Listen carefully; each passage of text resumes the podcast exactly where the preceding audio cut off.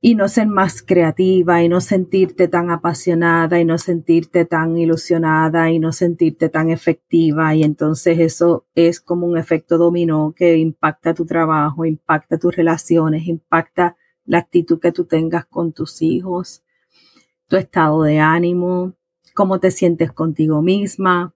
Y entonces cuando tú vienes a ver es algo que te afecta y salir de ahí te puede tomar un tiempo.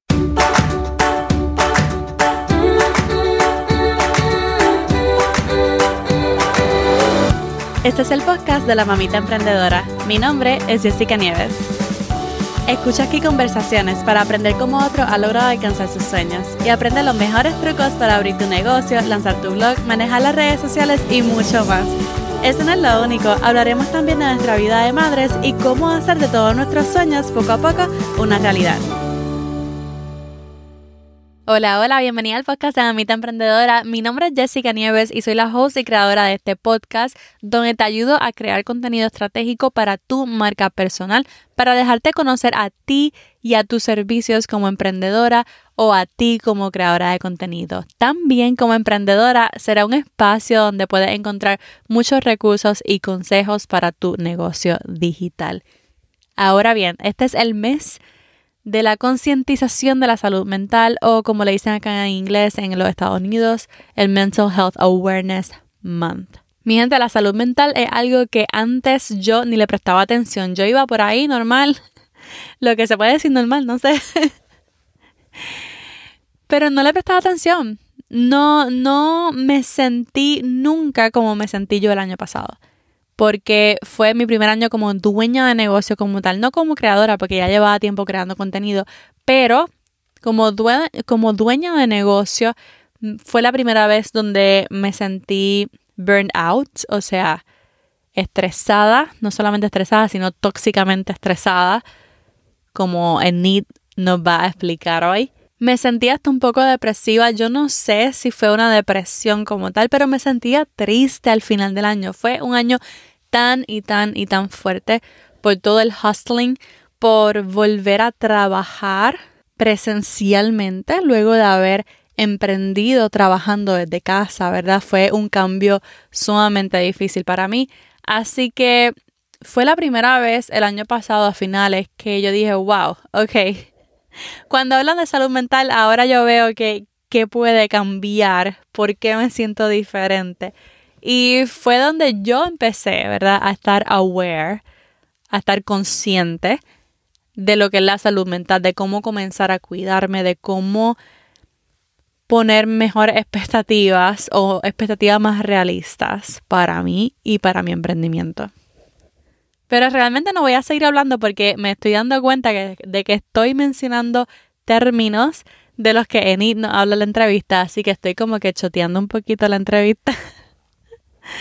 Enid Vega es una creadora, emprendedora, profesional, consejera, que hoy me acompaña aquí en el podcast de Amita Emprendedora para hablarnos sobre el estrés tóxico al emprender digitalmente, para hablarnos sobre cómo establecer expectativas realistas. Y realmente Enid nos trae su perspectiva profesional, nos trae sus consejos, nos trae sus estrategias para que comencemos a estar conscientes de nuestra salud mental y a tomar mejores decisiones al trabajar en nuestro emprendimiento. Así que sin más preámbulo, le dejo mi entrevista con Enid Vega. Yo llevo emprendiendo un par de años, ¿verdad? Yo tengo mi negocio digital, pero jamás y nunca había pasado por lo que pasa este año, y cuando digo año es este pasado año escolar, porque como profesión yo soy maestra, pero también tengo mi negocio digital y nunca la había llevado las dos al mismo tiempo como este último año, porque el año antes de eso era la pandemia y estaba desde casa y la historia fue distinta. Y entonces desde este año estuve, estuve más consciente de mi salud mental, porque nunca me había sentido como este año. Y entonces comencé como a, tomar consejos, por fin, ¿verdad? Y Enid es una, Enid es una um, creadora de contenido que siempre me ayuda, ¿verdad? Y siempre estoy viendo sus videos y siempre estoy escuchándola, así que quería que, que te dirigieras, ¿verdad? A las mamitas emprendedoras en el día de hoy. Cuéntanos un poco de ti. ¿Quién es Enid Vega? Mira, soy de Puerto Rico, soy nacida en Puerto Rico. Eh, me mudé a Estados Unidos, específicamente a Virginia, en el 2011. Llegamos aquí por asuntos de trabajo y fue uno de los cambios más fuertes, tanto cultural, en idioma, como mi profesión. Y entre todo, mucho descubrimiento de habilidades y talentos que yo ni sabía que tenía, pero que la misma adversidad te confronta y, y tú realmente descubres quién eres. Así que eso fue algo que para mí fue ganancia en ese proceso. Revalidé aquí mi preparación y bachillerato es trabajo social, luego estudié consejería clínica y de ahí eh, llego a Virginia, revalido, tomo unos añitos porque cada estado tiene sus propias reglas y aquí pues parece que son bastante exigentes. Y entonces culminé, saqué mi licencia y todo lo demás. En ese proceso tuve experiencias de, de trabajo en el área de salud mental desde que llegué. Esas han sido mis experiencias y han sido muy buenas, muy enriquecedoras, diferentes a los servicios que proveemos en Puerto Rico. Así que en esa parte aprendí muchísimo también. Una de mis mi supervisora de licencia, cuando tú estás acumulando horas para el Estado, para sacar la licencia, tú tienes una supervisora de licencia, ¿verdad? Y ella fue la que me fue motivando, me fue impulsando, me fue orientando y dirigiendo a, hacer mi propia práctica, mi práctica privada, mi negocio propio. Y en, ese proceso pues aprendí muchísimo con ella en cuanto a cómo se, cómo se trabajan las cosas aquí, ¿verdad? Aun cuando tengo la maestría en consejería clínica, hice una segunda en administración de empresas, así que esa parte administrativa tuve sí una idea de cómo ir y demás, pero ella fue en realidad la que vio como que el potencial me impulsó, me motivó, me orientó a cómo era montar una práctica privada y tener esa opción de irme por cuenta propia. Em, y ahí comenzó todo. Esa fue el preámbulo de dueña de negocio. Wow, no conocía muchas de esas cosas. Y vi, ok, empezaste tu práctica privada. ¿Y qué te movió a moverte al, al mundo digital, a crear tu presencia digital? Bueno, mi presencia digital era mínima, era como que un webpage básico. En realidad yo, este, en esa área del mundo digital me establecí más bien creando o siendo parte o apoyando comunidades hispanas locales en Facebook. Okay. Porque obviamente yo no conocía a nadie aquí, no tenía ningún contacto. Así que inicialmente Facebook fue como ese enlace con, de, de, de, mis servicios a la comunidad, ¿verdad? Inicialmente fue así. Así que eh, me dirigía a grupos en Facebook que fueran locales y entonces les apoyaba en diferentes eventos y así poco a poco fui haciendo comunidad en esta área. Ya cuando llega la pandemia, y, esa era prácticamente mi presencia digital, tenía mi webpage y todo, participaba en los grupos de comunidad dándoles apoyo, pero no era nada establecido como para servicios online. Así que en realidad quien, quien no, a la mayoría de, de los que hoy todavía permanecemos en la práctica online, quien nos impulsó en realidad fue el COVID. El 2020 nos impulsó, nos empujó, por decirlo. y entonces en ese proceso, pues ya eh, en realidad, pues teníamos que dar algún tipo de servicio online porque era lo único que teníamos. Y entonces en ese momento, así que ahí fue que comencé a ver otras opciones en mi práctica. a ver, ok, ya estamos aquí, ya tenemos que establecer protocolos, procedimientos, tipo de servicio, todo lo demás. Esto, el esfuerzo fue tan grande que en realidad yo vi la oportunidad de diversificarlo para que no se quedara ahí, para que entonces sí pudiera ser algún servicio establecido en cuanto a mi práctica privada.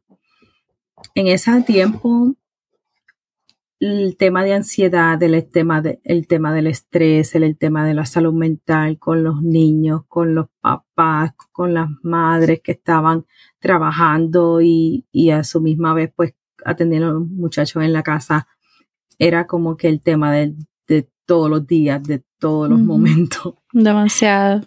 Yo creo que dentro de todo, eso es uno de los beneficios que nos trajo COVID en mi perspectiva, porque nos, abrió mucho más hablar de lo que es la salud mental, qué cosas nos afectan, cómo nos está afectando, cómo veíamos que nos afectaba en el trabajo, en el trato, en la familia.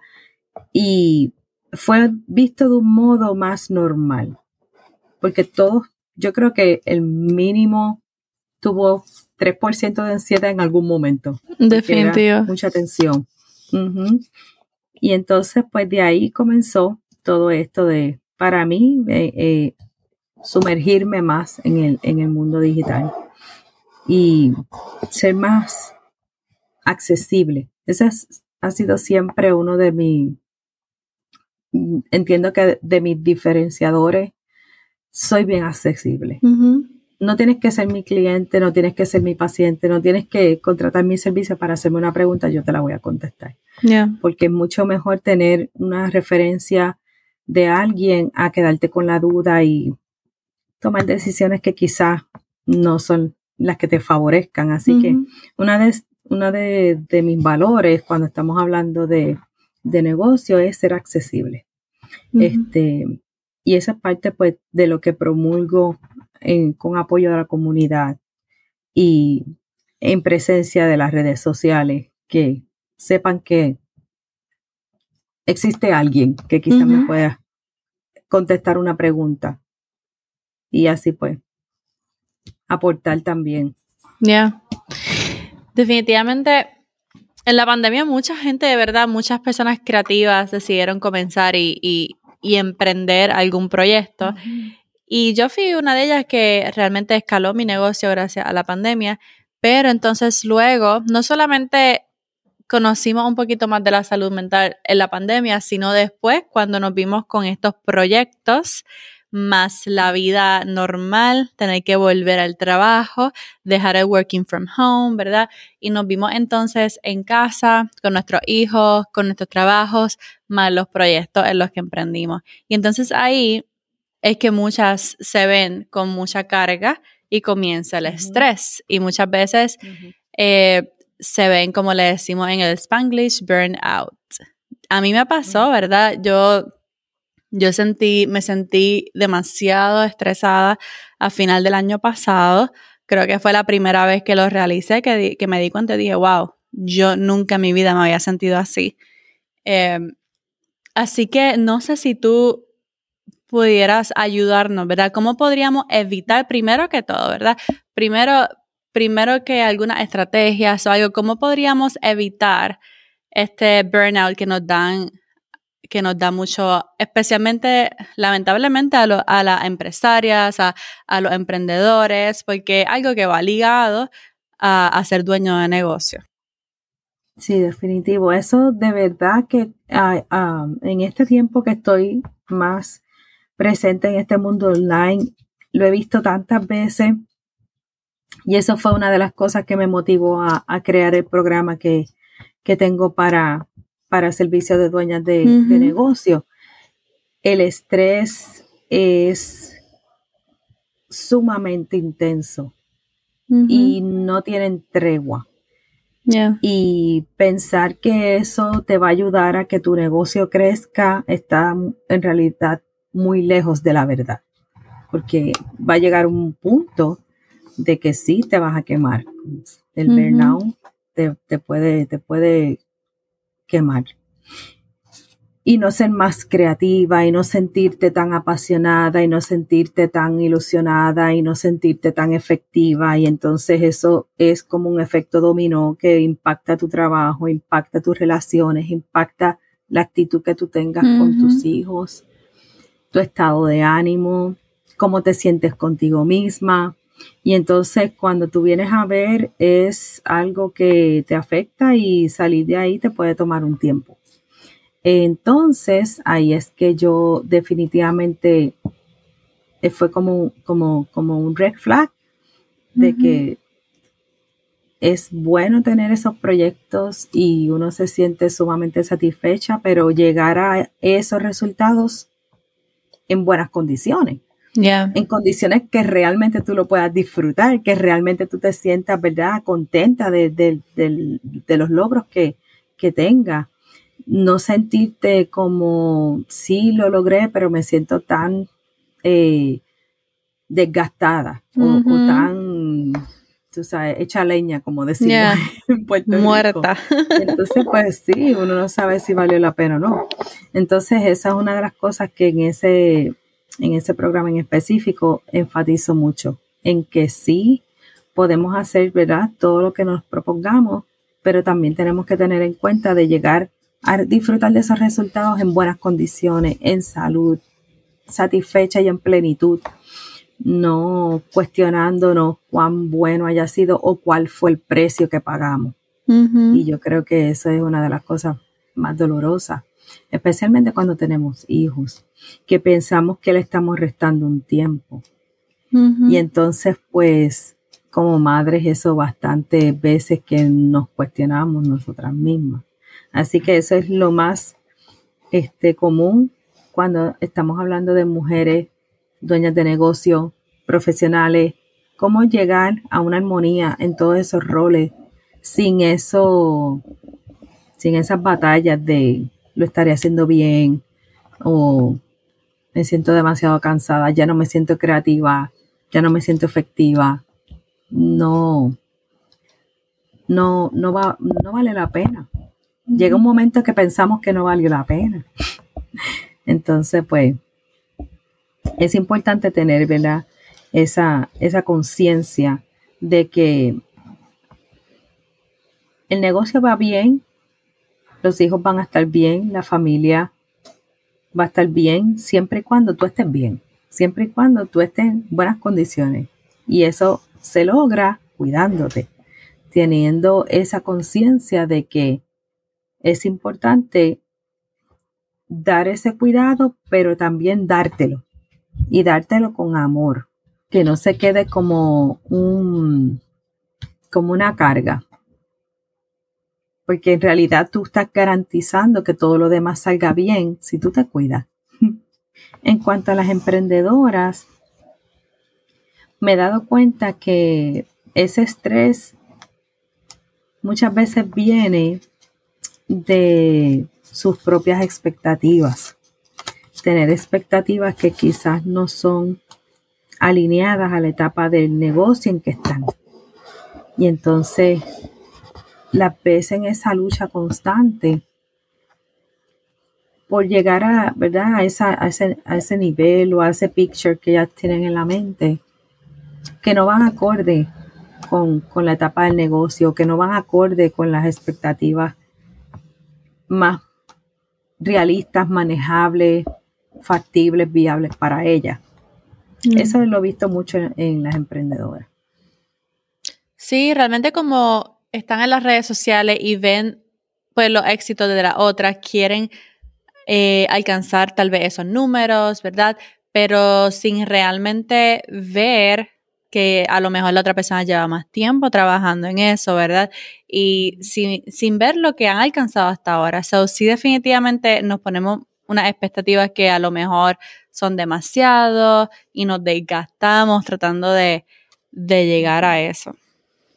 Que pueden ser una expectativa realista en según la etapa de tu negocio. O sea, no podemos iniciar un negocio pensando que vamos a tener cuatro sucursales por ejemplo. Entonces, que estamos empezando recién con la idea y ya el año que viene queremos cuatro sucursales y eh, hacer una franquicia, no es realista. Entonces, no es que no se pueda, es que cada etapa de negocio tiene su propio proceso. Y cuando entendemos eso, nos quitamos yo creo que la, más de la mitad del estrés de encima, porque no estamos, no nos sentimos que estamos nadando contra la corriente. Al contrario, entendemos que hay un proceso y vamos con ese proceso y se hace mucho más llevadero. ¿Cómo tú crees que podemos identificar el burnout o este estrés en nuestra vida? ¿Cómo sabemos si estamos ya quemadas? Uno de los signos, uno de los signos más comunes es ese momento cuando ya tú no estás disfrutando lo que estaba, por lo que iniciaste. Iniciaste algo porque te gustaba, porque te lo querías mucho, porque cada vez que lo hacías te entusiasmaba, te ilusionaba, tenías muchas ideas, te sentías bien creativa, todo fluía y llega un momento que ya no lo disfrutas más, ya sientes que es una carga, ya es algo como que lo estoy haciendo pero con esa pesadez no lo estoy disfrutando, no me está emocionando ni ilusionando y ese es el momento, yo creo que uno de los momentos más críticos. El llegar a ese momento es una bandera roja de que por aquí no es. si vas por ese camino, por ahí no es. Otro de los signos es esa irritabilidad constante, ese mal humor constante. Eh, muchas veces en cosas que nosotras mismas reconocemos en condiciones normales, yo no me molestaría por esto, porque yo me estoy molestando por esto. Eso es un signo bien común de que por ahí no es. El tener el tener ese cansancio constante que tú duermes y sientes que nunca dormiste. Cuando nosotras somos, cuando esos primeros años de madre, que realmente nos acostamos a dormir y no descansamos, pero ya tú sabes que tú saliste de esa etapa, no, porque todavía te sientes así. Yo como que me estoy identificando mucho. Entonces, eso es un signo bien importante de que, mira, o sea, yo no le estoy dando tiempo a mi cuerpo a que se recupere. Y el tiempo de recuperación, que se supone que es el sueño, no es suficiente. O estoy todo el tiempo con mi mente en, en full, pensando, pensando, pensando, pensando, pensando, pensando, no le doy ni tiempo a respirar y aún en el sueño no logro conciliar un sueño completo porque aunque yo eso es completamente inconsciente, yo no tengo control de eso, pero la presión que tengo, el estrés que tengo es tanto que el cerebro sigue como trabajando. Entonces, pues pasa esas cosas de que estás durmiendo pero no estás descansando, la concentración es uno de los signos bien importantes también. Te cuesta mucho concentrarte, te cuesta mucho enfocarte. Este, y llega un punto que no te sientes productiva porque en realidad no, es, no estás siendo productiva. Entonces, ya empezamos con esa, con esa batalla de que nos sentimos mal con nosotras mismas porque no estamos dando, ¿verdad? Un rendimiento, un rendimiento satisfactorio. Entonces, pues, cosas se complican y esos serían como que los primeros signos. Pueden haber problemas en el trabajo, pueden haber problemas en las relaciones y se, se, ponen peor.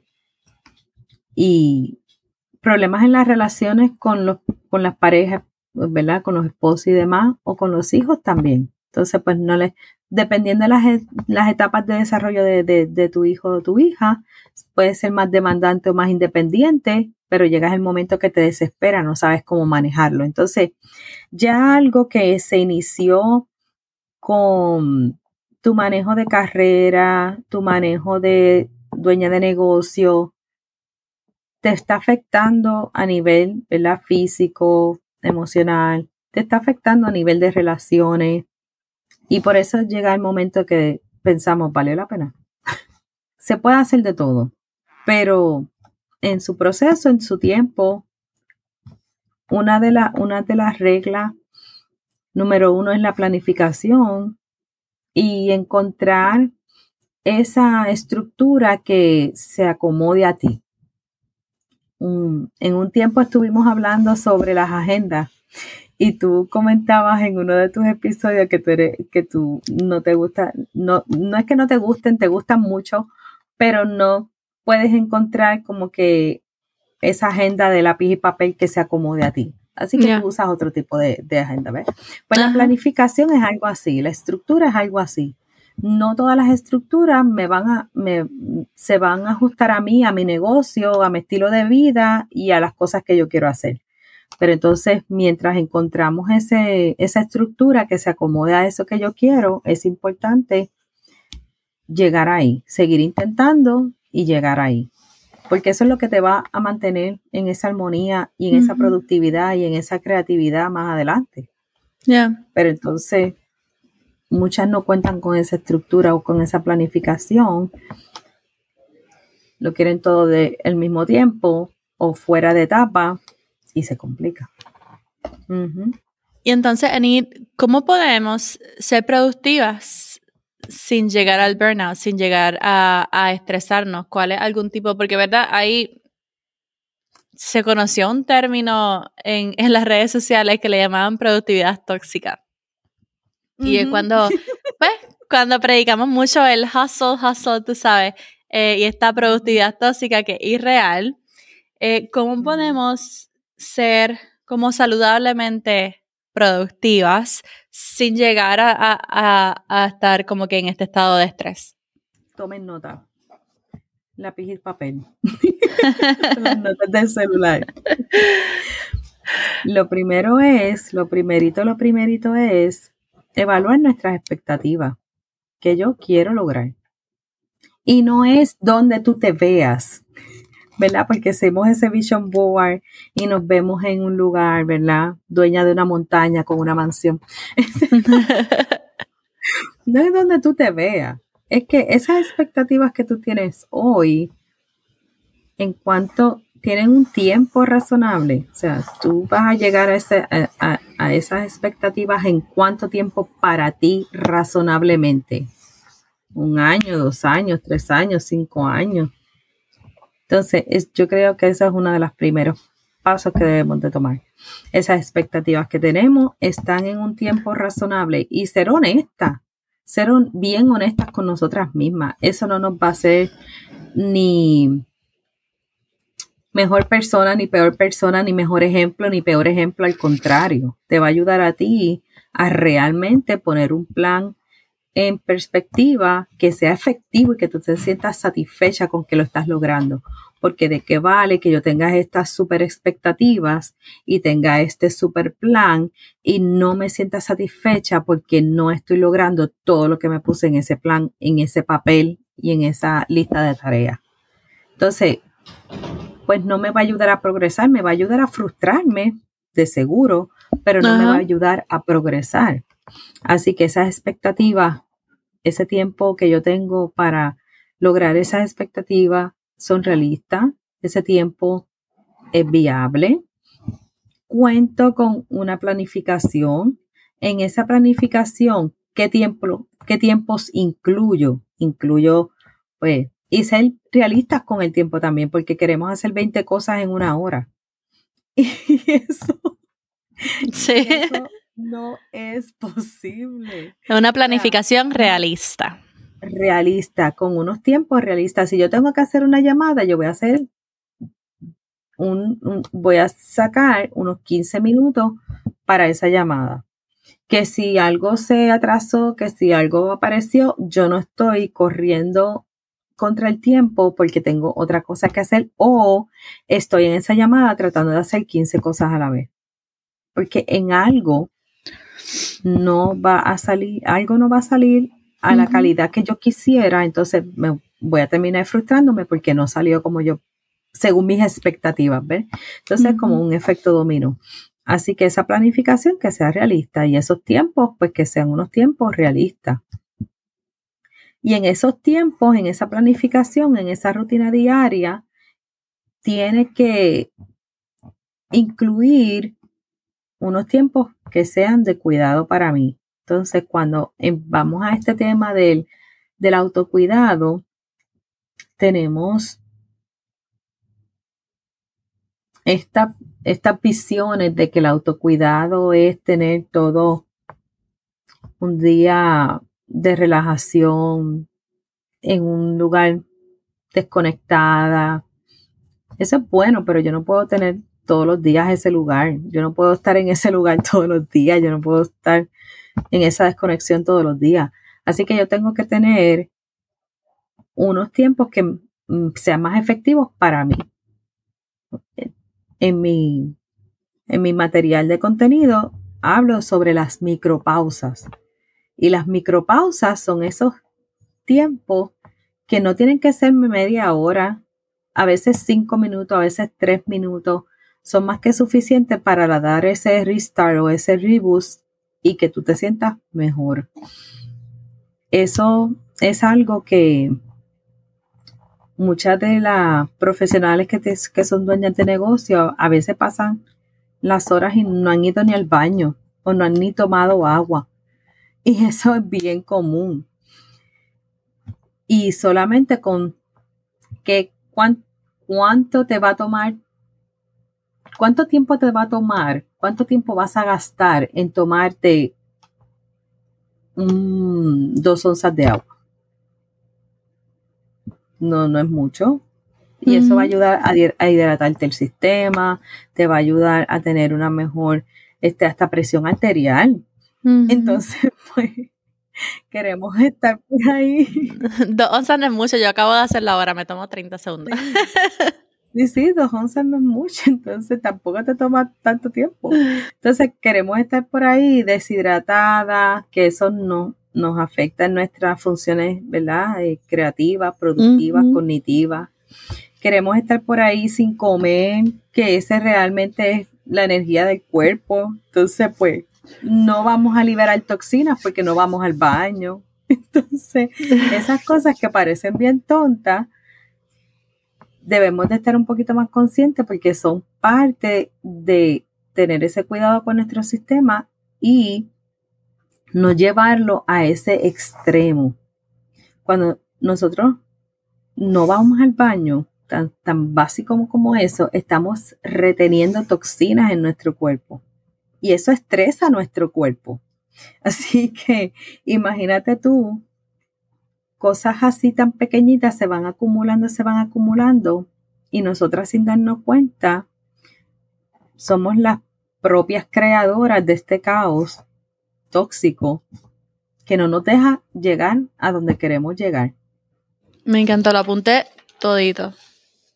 Tengo literalmente los puntos aquí. Evaluar nuestras expectativas, hacer una planificación realista, tomar micropausas. Y, oye, hablando de micropausas, yo sé y yo recibo tu email, Sanit, y recuerdo la respiración, los masajitos. cuéntanos de algunas estrategias que tú tengas, ¿verdad? Ah, que podríamos implementar. Que, que sea más así como más, no sé, como más de práctica para mantener, tú sabes, ese balance saludable en, con nuestra vida ajetreada, entre la casa y entre, y entre todo. Las anotan y las practican. Dale. Yo literalmente mientras lo dice voy a estar practicando. Si puedo. en los emails que son svega.com slash tips envío y ustedes los guardan y los pueden practicar. Así que estos los anotan y por favor los practican. svega, svega.com diagonal tips. Ajá. Entonces, por ejemplo, el belly breathing, que es la respiración diafragmática, yo creo que es una de las respiraciones más potentes y te voy a explicar por qué son una de las respiraciones más potentes porque literalmente está estimulando el sistema nervioso y el sistema digestivo. Y en el sistema digestivo tenemos la, la, peculiaridad de que nuestro cuerpo es perfecto y cuando estamos estresadas, cuando estamos tensa, cuando estamos preocupadas, nuestro sistema digestivo baja su función, o sea que ya no es tan activo, así que él va a ir bajando su función y por eso es que nosotras sentimos que cuando estamos nerviosas, preocupadas, se nos quita el hambre, a veces dan náusea, porque ese sistema digestivo comienza a bajar en sus funciones. Eso es bien común. También cuando estamos, por ejemplo, con coraje, hay personas que dicen que se les hace un nudo en el estómago por esa misma razón, porque el sistema digestivo y el sistema nervioso son dos sistemas bien demandantes, así que cuando uno se activa, el otro se desactiva, en mis propias palabras, ¿verdad? Así que conscientemente podemos hacer un efecto contrario.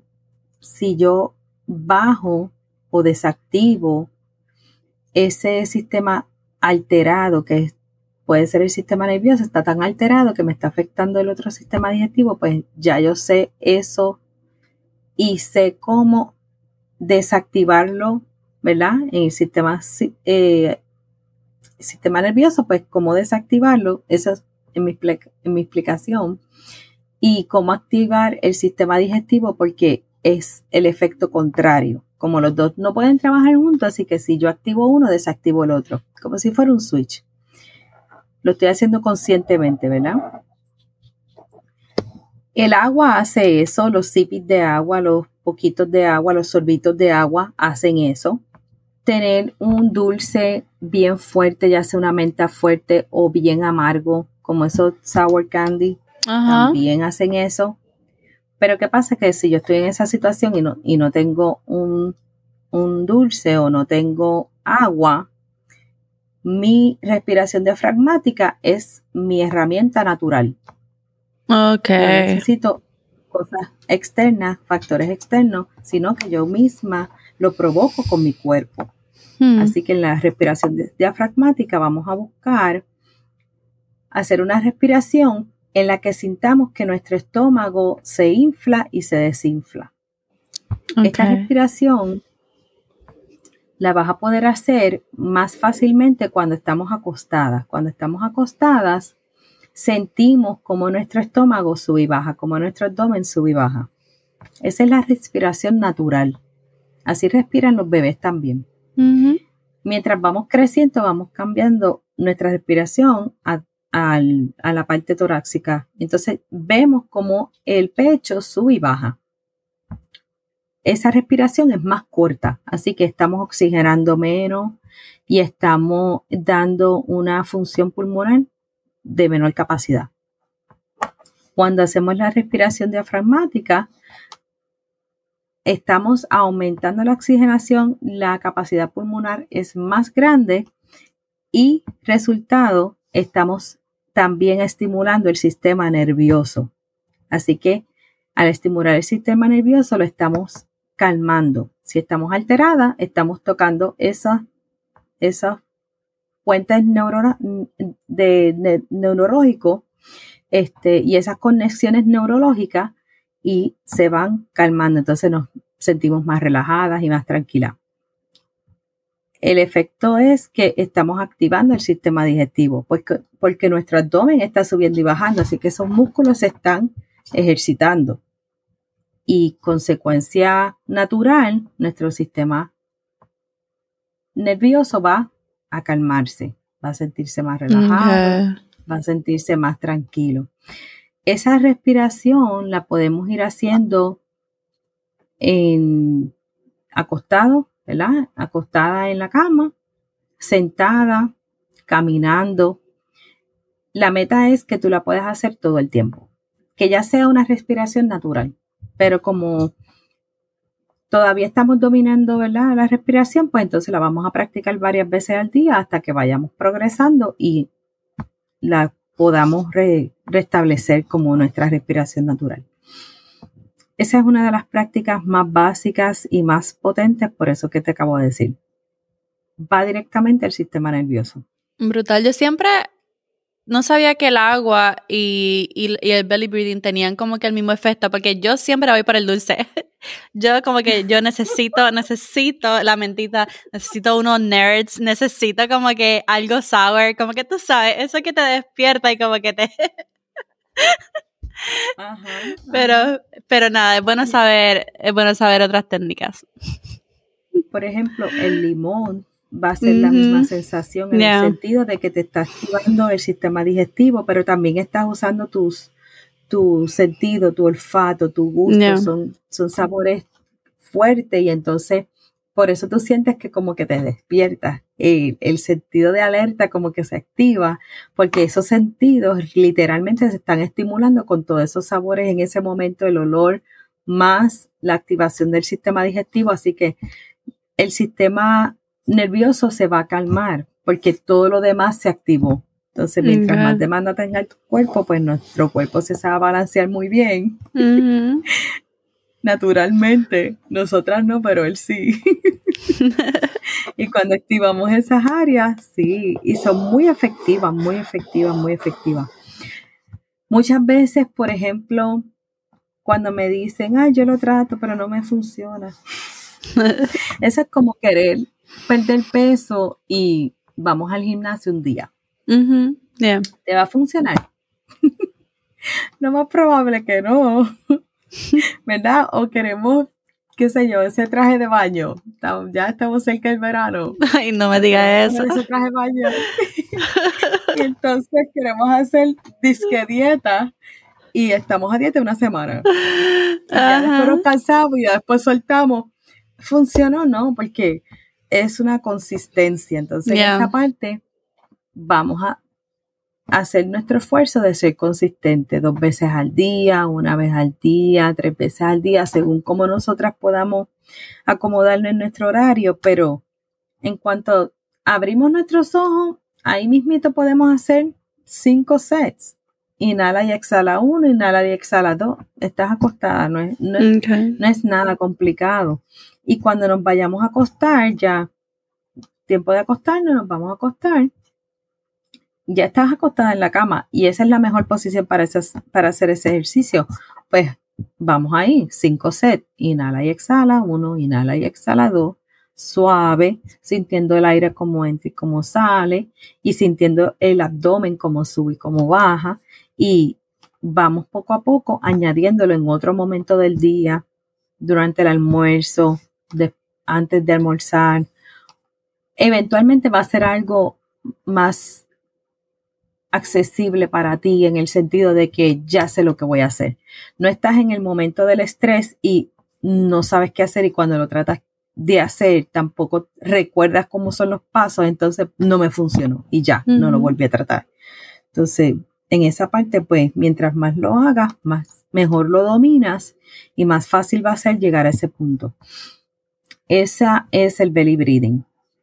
El agua es muy buena el, esos dulces mentosos o a sour o agrios también son buenos. Y la planificación. Tener esa conciencia de que no podemos hacer de 24 horas algo que nos tomaría 3, 4 días.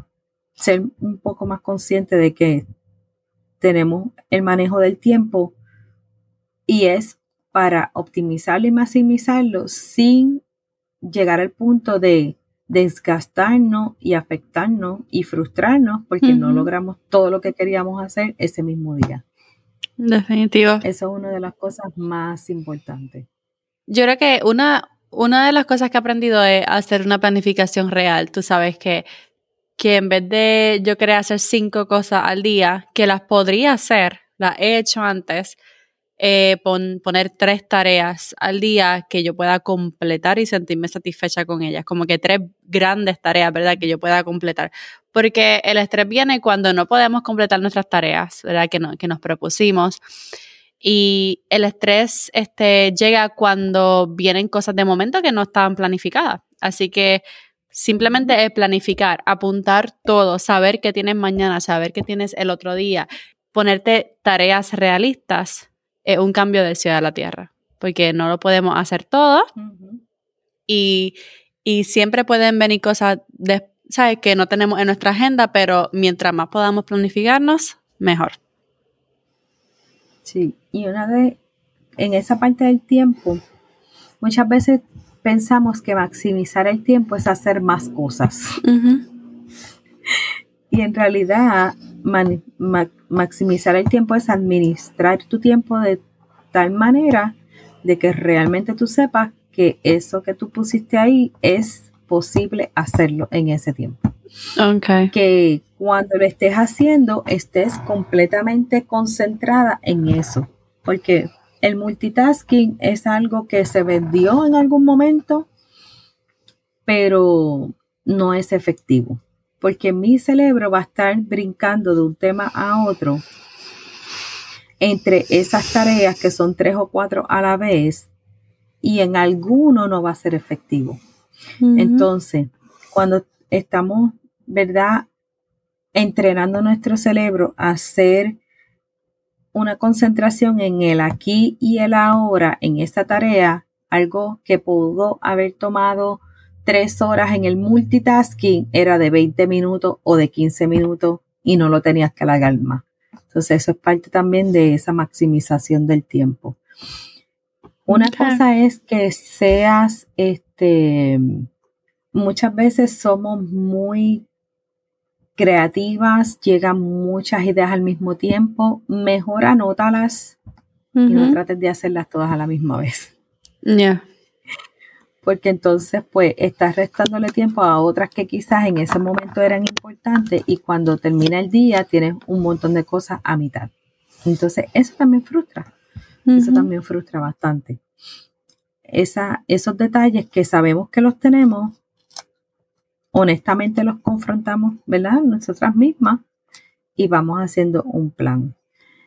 Si esa parte en ese proceso yo reconozco que estoy, por ejemplo, emprendedora, dueña de negocio, quiero llegar a un, a un punto o a una etapa, pero reconozco que no tengo el conocimiento suficiente para llegar ahí. Una de las cosas que debemos de aceptar es que nos tenemos que preparar mejor. No vamos a estar haciéndonos estas, estas maravillas en la cabeza cuando en realidad no estamos preparadas para eso. Y al reconocerlo, se nos va la mitad de la frustración. Porque entendemos que, mira, en realidad yo en esto necesito X, Y, Z. Pero no lo puedo no me puedo quitar esa carga de encima si no lo reconozco. Entonces, mi, esa yo creo, yo creo que es uno de los ejemplos más sencillos en cuanto a el inicio de mi, de mi, de mi trans, transformación online, si se pudiera decir de alguna manera. Este, había un montón de cosas que yo no sabía. Yo no puedo pretender hacerlo como XYZ, si no lo sé, tengo que buscar la forma de aprenderlo. Entonces, ya sabiendo eso, ¿cuál es la solución? Esa es el enfoque. ¿En qué te estás enfocando? ¿En la solución o en el problema? ¿En qué te estás enfocando? ¿En compararte o en realidad mejorar tu, tu propia versión, como decimos, ¿verdad? Mejorar mis, mis estrategias de productividad, mejorar mi manejo del tiempo, mejorar mi manejo de emociones. Si lo parto desde ese punto de vista, cuando trabajo para aprender, mejorar y llegar a donde quiero verme, va a ser un proceso mucho más llevadero, mucho más satisfactorio que estar haciéndolo como quizás hasta hoy has estado haciéndolo y te das cuenta día tras día que esos no son los resultados que tú quieres porque te estás sintiendo al final del día frustrada, incómoda contigo misma y llega al punto que nos lacera la autoestima porque no nos sentimos bien con, con nuestros logros. Entonces, son muchas cosas las que se van afectando en el camino y cuando lo reconocemos, mira, si tengo que trabajar con eso, tengo que mejorar eso, nos quitamos yo creo que más de la mitad de la frustración de encima. Muchas gracias, Denise. Todo eso me ha encantado. ¿Cuál sería un consejo? ¿Cuál sería un consejo? Si ahora mismo hubiera una emprendedora o una profesional que te estuviera escuchando y se, y se sintiera súper burnout, cuestionándose todo, cuestionándose todo su proyecto y súper estresada, ¿cuál sería, qué le podrías decir en estos momentos? ¿Cuál sería tu mejor consejo? En, si ella se encontrara en ese momento, mi mejor consejo ahora es que se permita descansar. Que sepa que no es malo. Que sepa que no la está trazando. Que sepa que no es que está renunciando. Que sepa que ese tiempo que necesita para pausar se va a transformar en algo de mayor creatividad y mayor productividad, pero por la misma razón es necesaria que se tome un momento y descanse. Y no estoy hablando como que de unas vacaciones, Estoy hablando de que tenga la meta de, estar durmiendo cuatro horas? Vamos a poner la meta de dormir seis, de dormir siete, porque tu cuerpo las necesita. El sueño, el tema del sueño es tan importante cuando entendemos que en los procesos del cerebro el tiempo del sueño, el periodo del sueño es el, es el único momento donde nuestro cerebro está descargando toxina. Así que si mi cerebro no, no descansa bien, es ese acumulo de toxinas en mi cerebro que me van a afectar eventualmente. Así que si tú estás en este momento, en esa situación, que ya te sientes desgastada, que ya te sientes agobiada y ya te sientes, o sea, que no tienes como que ni la más mínima alegría por lo que estás haciendo, entiende que tomar un momento, tener un descanso. Y quizás hasta es un día, un fin de semana decente en el que no tengas que estar pensando en trabajo, te puede ayudar muchísimo y entonces volver a reestructurar ese plan de trabajo o esa rutina de trabajo en algo más realista que te permita tus ocho horas de descanso o tus siete horas de descanso, que te permita tener un momento de esparcimiento familiar o privado y que no tiene que ser algo de hacer, hacer, hacer, hacer, hacer, hacer, hacer, hacer, hacer, hacer. Porque en realidad, el momento que nosotras invertimos en nutrir nuestro cuerpo, en atender ese descanso, nos está garantizando que vamos a tener mayor vida de productividad ese, ese negocio que estás haciendo va a tener mayor vida. Ese proyecto que estás teniendo va a tener mejores resultados porque vas a estar creativa, inspirada. Así que muchas veces el no tener esa conciencia de que hacer, hacer, hacer no me garantiza que vaya a tener éxito. No quieres parar de hacer porque piensas que esa es la única forma de llegar al éxito. Si esta es tu situación en este momento, esa es la primera, ese es el primer reflag, esa es la primera señal de que, espérate, por ahí no es. y, y tener esta oportunidad de hablarlo, hablarlo con, con, con, personas que tú sabes que te pueden aconsejar, ¿verdad? En, en, para tu, a tu favor, para tu bienestar. Que si ves a, eh, admiras a alguien, le puedes preguntar, mira, y tú tomas tiempo para tal cosa o cuando tú te sientes así, ¿qué tú haces? ¿Verdad? Porque muchas veces lo queremos resolver todo sin buscar esa ayuda. Y a veces una pregunta sencilla te puede abrir los ojos y como que, oh, espérate, que esto como que no, no era. Lo más importante somos nosotras. Hay que aprender a cuidarnos y darnos ese tiempo que necesitamos para descansar. Y muchas veces se lo interpretan como que ese tiempo es egoísta. o, pérdida de tiempo. o pérdida de tiempo. Y en realidad ese tiempo es el que te va a garantizar a ti a estar de mejor humor para manejar las situaciones con tus hijos, a estar más creativa para el momento que necesites, ¿verdad? Ese empuje en tus ideas, porque cansada, porque con la mente bloqueada, porque con poca inspiración y poco ánimo, no vas a tener los resultados. Y, solamente diciéndolo así ya vemos, claro, ¿quién, quién cansada va a producir? ¿Quién, ¿Quién de mal humor va a hacer algo creativo, bonito, productivo? No, no nos va a salir. Y otra cosa es que,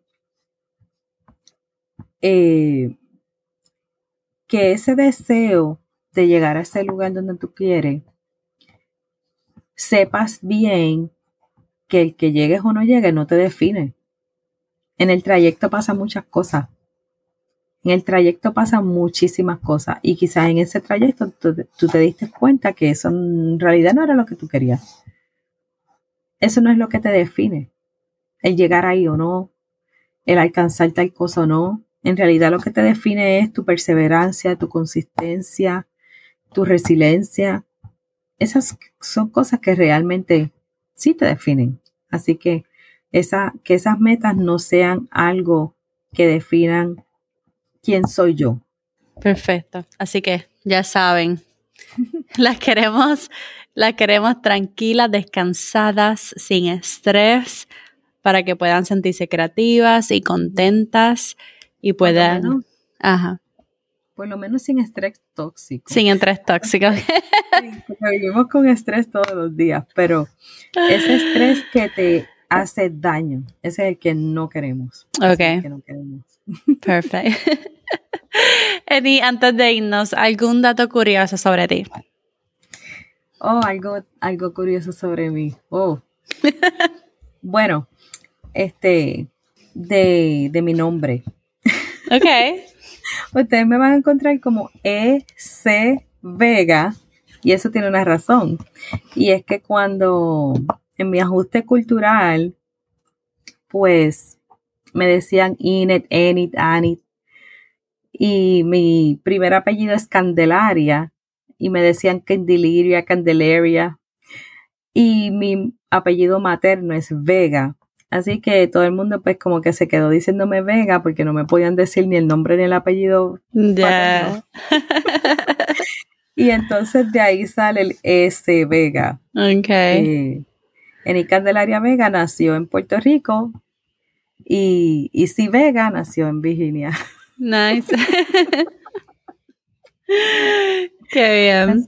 por eso cuando me busquen en las plataformas me van a encontrar como EC Vega. Brutal. Ya lo saben. Cuéntanos bien cómo y dónde podemos encontrarnos contigo. ¿En, en qué redes sociales? ¿Cómo te encontramos? Cuéntanos. En, en, la, en la barra de búsqueda pueden escribir EC Vega en Facebook, en Instagram. Mi página web también es svega.com y en Twitter está igual, svega. Entonces, de lo más importante es que si realmente entiendes que este material te puede beneficiar, seas parte de mi comunidad VIP, te registres en svega.com com slash tips y ahí estaremos conectadas con material que en realidad es exclusivo para mi comunidad y muchas de estas cosas pues las quiero compartir con personas que realmente sepan que sí lo quieren y lo van a usar y a necesitar. En las redes se ponen muchas cosas, pero las personas que están comprometidas con, con sus metas que están comprometidas con su bienestar, lo van a tomar como realmente, con el valor que realmente tiene. Así que para esas personas que están en mi comunidad VIP es que tengo ese material exclusivo. Sí, definitivamente. Tus emails son bien enriquecedores. Yo recibo también toda la semana y son brutales. Así que ya saben. Bueno, Ni, muchísimas gracias por estar en el podcast de Amita Emprendedora. Gracias a ti por la invitación, ha sido un placer. Esa fue mi entrevista con Eni Vega. Espero que la hayan disfrutado así como yo la disfruté. Realmente fue una entrevista para mí muy placentera. Me di cuenta de muchísimas cosas, aprendí nuevas estrategias y espero que haya sido así también para ti. Si te gustó el episodio, recuerda ir a Apple Podcast y con tus cinco estrellitas deja un comentario, un emoji, un pensamiento sobre el episodio de hoy. Y más que nada, recuerda seguir el podcast en Spotify, donde sea que tú lo escuches para que te pueda llegar la notificación la semana que viene. Que vamos a hablar un poquito de Pinterest y el e-commerce. Y ahora sí, esta es Jessica despidiéndose por ahora. Hasta la próxima y bye bye.